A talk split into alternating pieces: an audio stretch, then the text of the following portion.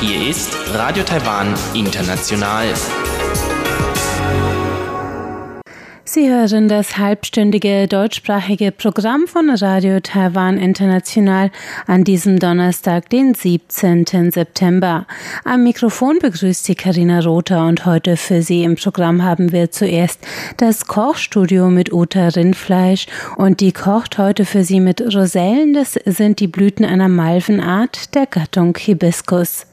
Weiter geht es dann mit Rund um die Insel und Elon Huang und heute mit dem vierten Teil der Reihe zum 20-jährigen Jubiläum des DAAD-Büros in Taiwan.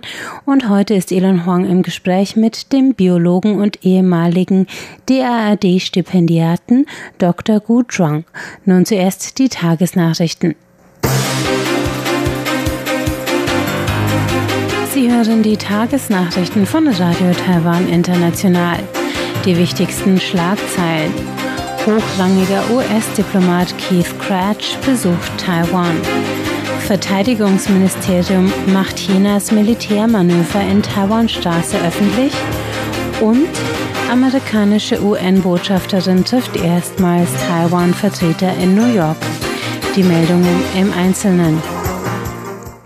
Der US-Unterstaatssekretär Keith Cratch ist heute Nachmittag um 17.21 Uhr am Songshan-Flughafen in Taipei gelandet. Cratch wird am 19. September der Trauerfeier für Taiwans verstorbenen ehemaligen Präsidenten Li Deng-hui beiwohnen. Er ist der hochrangigste Vertreter des US-Außenministeriums, der Taiwan seit 1979 besucht hat. Am Flughafen wurde die amerikanische Delegation von dem Direktor des amerikanischen Instituts in Taiwan, William Brand Christensen, sowie zwei Vertretern des taiwanischen Außenministeriums empfangen. Begleitet wird Cratch unter anderem von Robert Destro, einem Demokratie- und Menschenrechtsbeauftragten des US-Außenministeriums. Erst gestern hatte das US-Außenministerium den Besuch offiziell angekündigt. Cratch ist einer von sechs Untersekretären unter US-Außenminister Mike Pompeo. Sein Ressort ist der Wirtschaftsaustausch. Cratch soll den Wirtschafts- und Handelsdialog zwischen Taiwan und den USA moderieren. Laut US-Angaben ist der Dialog noch in Vorbereitung. Der aktuelle Besuch diene vor allem der Festigung der Beziehungen und der Würdigung von Li Denghuis politischem Erbe. Cratch ist nach dem Gesundheitsminister Alex Azar der zweite hochrangige US-Vertreter, der Taiwan binnen zwei Monaten besucht. Morgen Abend wird er gemeinsam mit Präsidentin Tsai Ing-wen an einem Bankett teilnehmen. Ein Sprecher des Präsidialamts sagte heute, der Besuch sei ein Zeichen für die partnerschaftliche Beziehung beider Länder basierend auf freiheitlich-demokratischen Werten. Das Verteidigungsministerium hat auf seiner Internetseite eine neue Rubrik eingerichtet, auf der gestern Abend erstmalig Bilder und Karten chinesischer Militärmanöver in der Taiwanstraße veröffentlicht wurden. Zu sehen sind die Bewegungsprofile zweier Shanxi Y-8 Kampfflieger der Volksbefreiungsarmee, die von Südwesten aus in Taiwans Luftraumüberwachungszone eingedrungen waren. Bisher hatte das Verteidigungsministerium nur sporadisch über chinesische Militärmanöver in der Nähe der Insel Bericht erstattet. Die jüngste offensive Veröffentlichung des Manövers könnte sich an Japans Beispiel orientieren, dessen Armee kontinuierlich Bilder von chinesischen Militärmanövern in seiner Luftraumüberwachungszone veröffentlicht, so Beobachter. Chinesische Manöver nahe Taiwan waren jüngst vermehrt aufgetreten. Am 9. und 10. September hatte die Volksbefreiungsarmee eine umfangreiche Übung südwestlich der Insel abgehalten. Die Flugzeuge näherten sich Taiwan bis auf 166 Kilometer an. Am 16. abends passierte außerdem ein chinesisches Kriegsschiff das Meer vor Taiwans Ostküste in Richtung Süden, so das Verteidigungsministerium. Laut Angaben des Ministeriums habe Taiwans Armee die Bewegungen der betreffenden Flieger und Schiffe stets genau mitverfolgt. Das Verhalten der Volksbefreiungsarmee stelle eine schwerwiegende Provokation dar, so das Ministerium. Die Botschafterin der USA bei den Vereinten Nationen, Kelly Craft, hat gestern den Direktor der Taipei-Vertretung in New York, James Lee, getroffen. Das teilte das Außenministerium heute mit. Kraft hatte das Treffen daraufhin Medienvertretern gegenüber als historisch bezeichnet. Es war das erste Mal, dass ein taiwanischer Gesandter in New York mit einem Botschafter der amerikanischen UN-Mission zusammengetroffen ist. Der Austausch fand beim Mittagessen in einem Freiluftrestaurant statt und diente laut Kraft der Stärkung und Verteidigung der bilateralen Beziehungen zwischen Taiwan und den USA. Taiwan ist seit 1971 von den Vereinten Nationen ausgeschlossen. Im Mai diesen Jahres hatte die amerikanische UN-Mission auf Twitter geschrieben, Zitat, Taiwan zu verbieten, das Gelände der UN zu betreten, ist nicht nur ein Affront gegen das stolze taiwanische Volk, sondern auch gegen die UN-Prinzipien.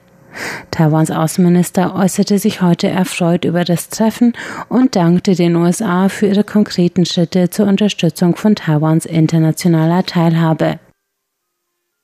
Der ehemalige japanische Premierminister Mori Yoshiro wird mit einer Kondolenzdelegation zur Trauerfeier von Taiwans verstorbenem Ex-Präsidenten Lee Dong-hui anreisen. Das gab der Sprecher von Taiwans Präsidialamt Xavier Chang heute bekannt. Der 83-jährige Politiker war bereits letzten Monat nach Taiwan gereist, um sein Beileid über den Tod des am 30. Juli verstorbenen Lee auszudrücken. Zhang sagte, dass Yoshiro nun ein zweites Mal nach Taiwan komme, sei nicht nur ein Zeichen für die tiefe Verbundenheit der beiden Staatsoberhäupter, sondern zeige auch die enge Freundschaft zwischen Taiwan und Japan. Die Trauerfeier wird am 19. September stattfinden. Morgen Nachmittag wird Präsidentin Tsai Ing-wen die Mitglieder der japanischen Delegation begrüßen. Der Besuch wird dem Pandemiepräventionsprotokoll für internationale offizielle Gäste folgen, so das Präsidialamt. Zum Nationalfeiertag der Republik China, Taiwan am 10. Oktober wird die Rückkehr von ca. 1500 im Ausland ansässigen Taiwanern erwartet. Das gab heute der Vizevorsitzende der Kommission für die Angelegenheiten der Auslandstaiwaner, Lu Yunrong, bekannt. Laut Lu hat die Kommission wegen der Pandemie in diesem Jahr auf eine Kampagne zur Einladung von Übersee-Taiwanern zum Nationalfeiertag verzichtet. Dennoch haben sich zahlreiche entschlossen, auf eigene Faust zurückzukehren oder einen Heimatbesuch bis zum Nationalfeiertag zu verlängern, so der Kommissionsvize. Die Zahl der Rückkehrer betrug in den vergangenen Jahren 5000 bis 6000 Personen so Lu. Die Kommission begrüße alle, die auch in diesem Jahr für die Feierlichkeiten zurückkehren wollen. Die Kommission begrüße alle, die auch in diesem Jahr für die Feierlichkeiten zurückkehren wollten und ermutige sie außerdem während der Feiertage eine der 113 extra zu diesem Zweck erarbeiteten Reiserouten durch Taiwan zu nutzen. Kommen wir zur Börse. Der TAIEX hat heute mit 104 Punkten im Minus geschlossen.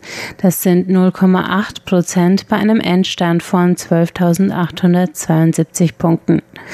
Damit betrug das Handelsvolumen 186 Milliarden Taiwan-Dollar. Das sind 6,4 Milliarden US-Dollar. Nun folgt das Wetter.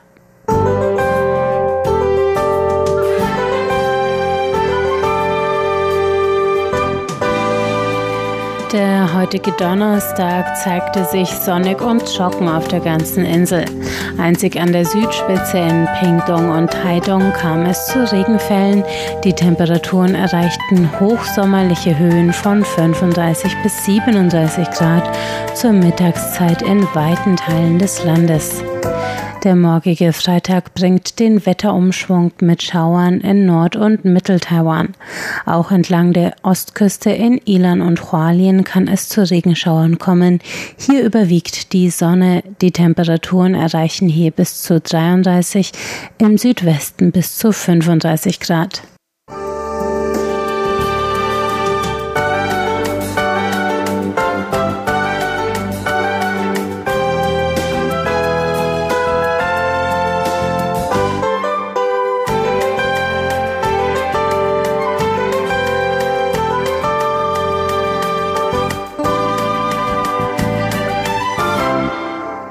Es folgt das Kochstudio mit Uta Rindfleisch und heute kocht sie mit Rosellen. Das sind die Blüten einer Malvenart aus der Gattung Hibiscus. Was man damit alles machen kann und wie die schmecken, das erfahren Sie jetzt im Kochstudio. Hier ist Radio Taiwan International am Mikrofon Uta Rindfleisch mit dem chinesischen Kochstudio.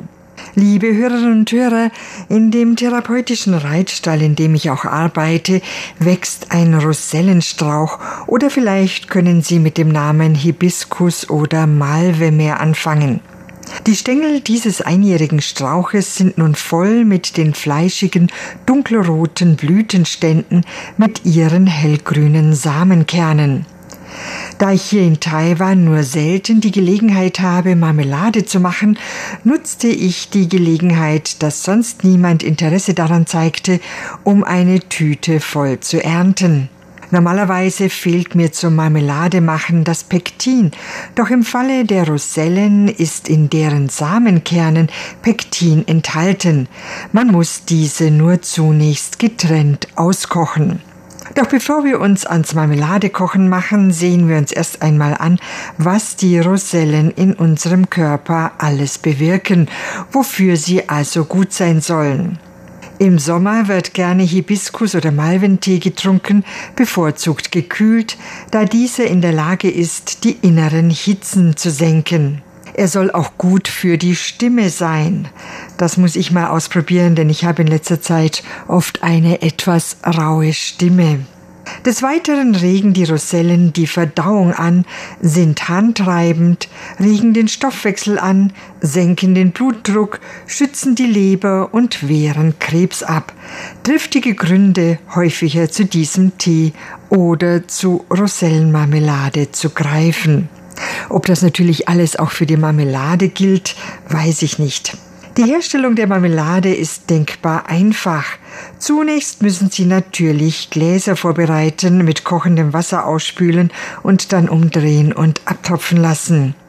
Inzwischen die Blütenstände von den Kernen befreien und die Blütenstände und Kerne getrennt gründlich waschen, da manches kleine Ungeziefer sich gerne darin versteckt.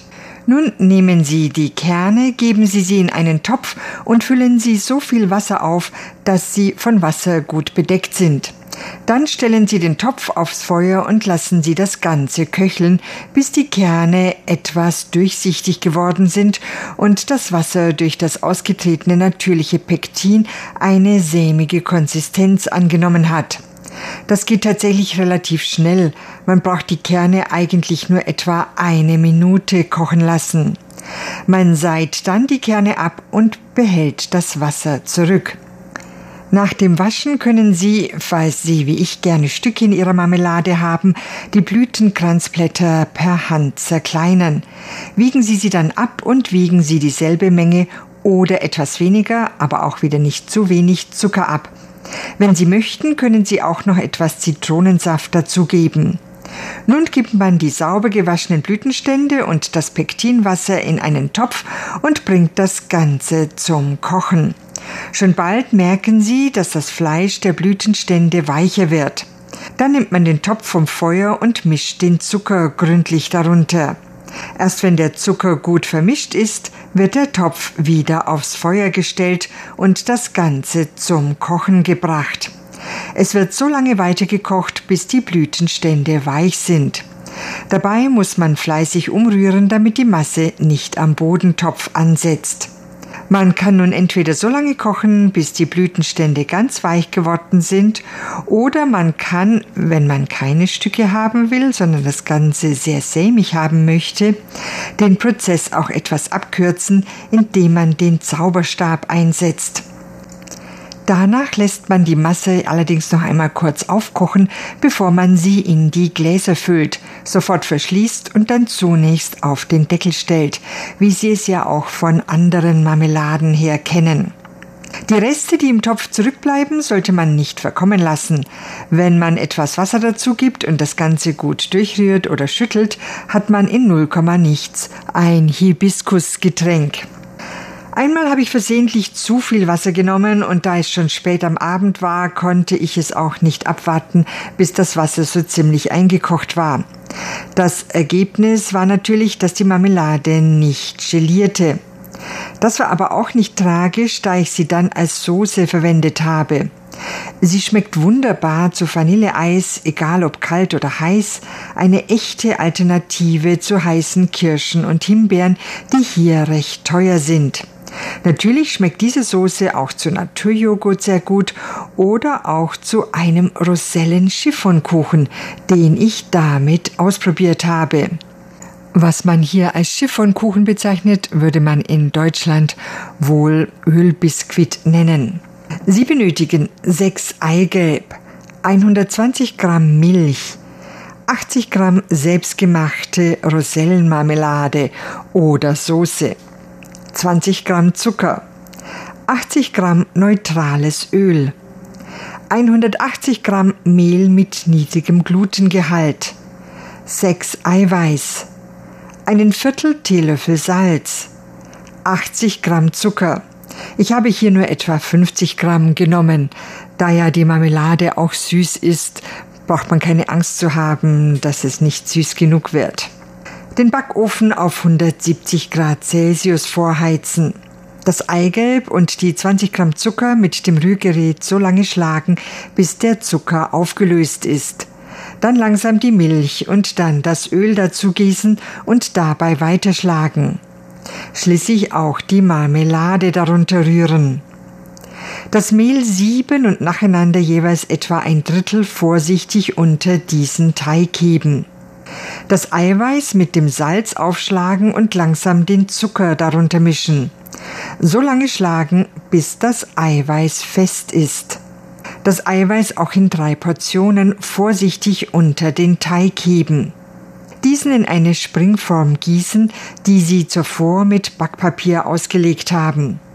Falls Sie Safrinformen haben, können Sie auch diese verwenden. Das sieht dann schöner aus. Bevor Sie die Form oder Formen in den Ofen stellen, mehrmals auf die Arbeitsplatte schlagen, damit eventuell vorhandene Blasen heraustreten etwa 30 bis 35 Minuten backen lassen. Vergessen Sie nicht, rechtzeitig nachzuschauen. Diesen Chiffonkuchen habe ich dann zum Essen also noch mit der Rosellensoße übergossen, was sehr lecker war. Statt Marmelade zu kochen, war es hier in Taiwan traditionell üblich, kandierte Rosellen herzustellen. Das geht folgendermaßen. Sie benötigen 900 Gramm frische Blütenansätze der Rosellen, entkernt und gewaschen. 1 Kilogramm Zucker, 4 Zitronen. Die Rosellen waschen, unten jeweils ein Stück abschneiden und den Kern nach oben herausdrücken. In einem Topf Wasser zum Kochen bringen und die Rosellen darin in mehreren Portionen jeweils fünf bis sechs Sekunden blanchieren. Nicht länger blanchieren, weil sie sonst matschig werden. Auf Küchenkrepp trocknen und abkühlen lassen. Mit der Hälfte des Zuckers und dem Zitronensaft so vermischen, dass man keine einzelnen Zuckerkörner mehr sehen kann. In ein Glasgefäß geben, das sich luftdicht abschließen lässt und mit dem restlichen Zucker bedecken. Das Glasgefäß muss ganz trocken sein, damit kein Schimmel entsteht bei Raumtemperatur drei Tage stehen lassen. Nach dem Öffnen den Saft abtropfen lassen, damit lassen sich wieder Getränke machen und genießen. Nach dem Öffnen müssen die kandierten Früchte, die nicht gegessen wurden, im Kühlschrank aufbewahrt werden. Mit diesen kandierten Früchten lassen sich übrigens Sahnetorten auch sehr schön dekorieren. Die meisten Rezepte, die ich für Rosellen gefunden habe, sind natürlich Kuchen oder Desserts, aber ich habe zumindest auch ein Foto von Schweinefleisch süß-sauer mit Rosellen gesehen, was durchaus logisch ist, da die Rosellen ja auch süß-sauer sind. Ob die dabei verwendeten Rosellen kandiert waren oder nicht, konnte ich allerdings auf dem Foto nicht ausmachen. Offenbar wurde dabei auch auf die Soße mit Tomatenketchup verzichtet. Da heißt es also selbst experimentieren. Auf Wiederhören, am Mikrofon war Uta Rindfleisch.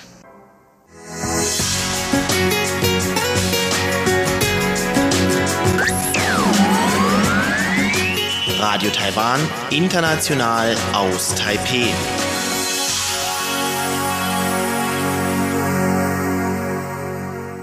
Weiter geht es mit Rund um die Insel und Elon Huang, der ist heute im Gespräch mit dem Biologen Dr. Gu Zhuang, der 2013 ein DAAD-Stipendium zum Studium in Deutschland erhielt und 2016 in Düsseldorf promovierte.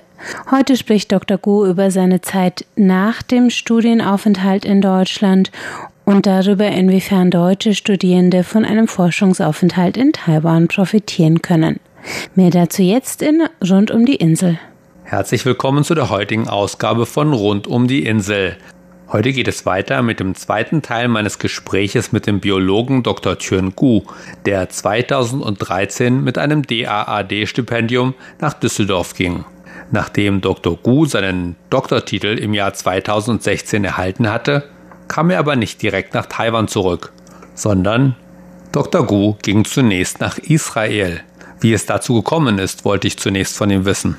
Ja, normalerweise, also mindestens in Biologie, also nach der Promotion macht man eine Postdoc-Forschung. Und damals habe ich so meinen Doktorvater gefragt, also ob er so ein paar Vorschläge hat. Und ein, ein, ein paar der Vorschläge waren in Israel beim Weizmann-Institut für Wissenschaft. Ich muss zugeben, dass ich das Institut also kaum kenne damals, aber es gibt wirklich so spannende Forschung am Weizmann-Institut und deswegen äh, habe ich mich für Israel äh, entschieden und es ist auch wegen, dass so Israel ganz besonderes Land ist und also Nahost ist auch ein Gebiet, also wo ich später vielleicht nie langzeitig, äh, also jahrelang leben würde. Danach sind sie wieder nach Taiwan gekommen und haben hier an der Academia Sinica weitergearbeitet oder angefangen zu arbeiten. Und zwar, sie sind am Institute of Plant and Microbial, Microbial Biology. Wie gibt es einen deutschen Ausdruck für? Also Pflanzen- und Mikrobiologie. Aha. Ja. Cool. Und Bevor wir auf Ihre Tätigkeiten dort zu sprechen kommen, ist es richtig, dass Sie auch heute noch mit dem DAAD in Verbindung stehen, mhm. beziehungsweise mit dem DAAD zusammenarbeiten? Genau, der DAAD vergibt nicht nur Stipendien für Sommersprachkurse oder Promotion, sondern auch für Forschungsaustausch zwischen Deutschland und bestimmten Ländern, wie zum Beispiel Taiwan. Durch die Förderung können Promovierende in beiden Ländern das andere Land besuchen. Zusätzlich gibt es ein äh, Praktikumsprogramm für Studierende aus Deutschland. Und dieses Programm heißt RISE weltweit Programm. Und durch diesen Programm sollte es eigentlich dieses Jahr eine deutsche Praktikantin bei unserer Arbeitsgruppe geben. Aber leider äh, wurde der Programm dieses Jahr wegen der Corona abgesagt. Mhm. Wenn jetzt diese Praktikantin hier wäre oder ein deutscher Student, deutsche Studentin hier wäre, was würde ihr so ein Forschungsaufenthalt in Taiwan bringen? Was glauben mhm. Sie? Taiwan ist vielleicht für die wissenschaftliche Forschung nicht ganz berühmt, aber es gibt äh, eigentlich einige der besten Forschungsinstitute bzw. Hochschulen auf der Welt. Mit einem Forschungsaufenthalt hat man die Chance, diese Forschungseinrichtungen zu besuchen und an einem spannenden Projekt teilzunehmen. Was wahrscheinlich auch für die deutschen Studenten interessant wäre, ist die Möglichkeit, eine ganz andere Kultur, Denkweise und wie Demokratie in einem asiatischen Land funktioniert, kennenzulernen. Zum Beispiel die Deutschen, die schon mal in Taiwan kurz gelebt haben, können bestimmt besser nachvollziehen, wieso viele Taiwaner schon vor diesem Wuhan-Coronavirus-Pandemie die Angewohnheit hatten, Masken zu tragen und vielleicht wie wichtig es ist für unseren Kampf gegen Corona.